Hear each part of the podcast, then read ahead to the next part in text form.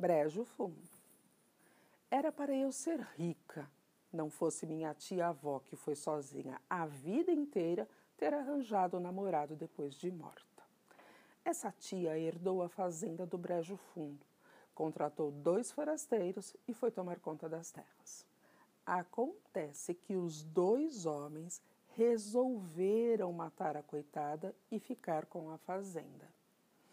Para despistar, uma vez por mês, armavam a carroça e punham a defunta no meio deles, toda vestida e arrumada com colar de pérolas e chapéu de véu preto. E lá iam eles para bom despacho. Numa noite muito fria, os dois desceram na venda para tomar uma cachaça e deixaram a ex-patroa na charrete. A dona da venda viu a fina senhora sentada tão quieta e pensou: que elegância e paciência! Os dois homens estão que só bebem. E ela espera sem reclamar. Eu devia me casar com uma mulher assim. Deixou o ajudante no balcão e tratou de chegar até a carroça para conquistar minha tia. Puxou conversa e nada de ter resposta. Que séria!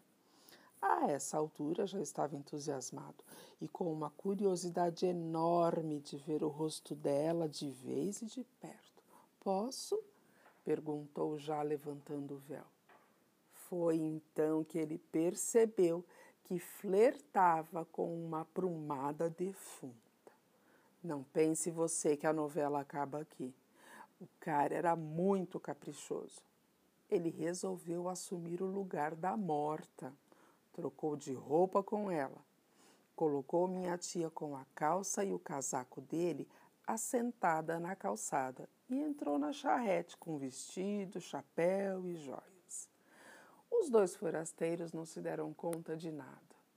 Na volta, um comentou: Hum, aquela cachaça era das boas. Imagina que até a defunta está parecendo quentinha. Engraçado, o outro respondeu: Está mesmo. O dono da venda achou aquela conversa um desaforo. Muito mais quentes vão ficar vocês no inferno, ele berrou. Pronto, os forasteiros pularam da carroça e sumiram pelo mundo.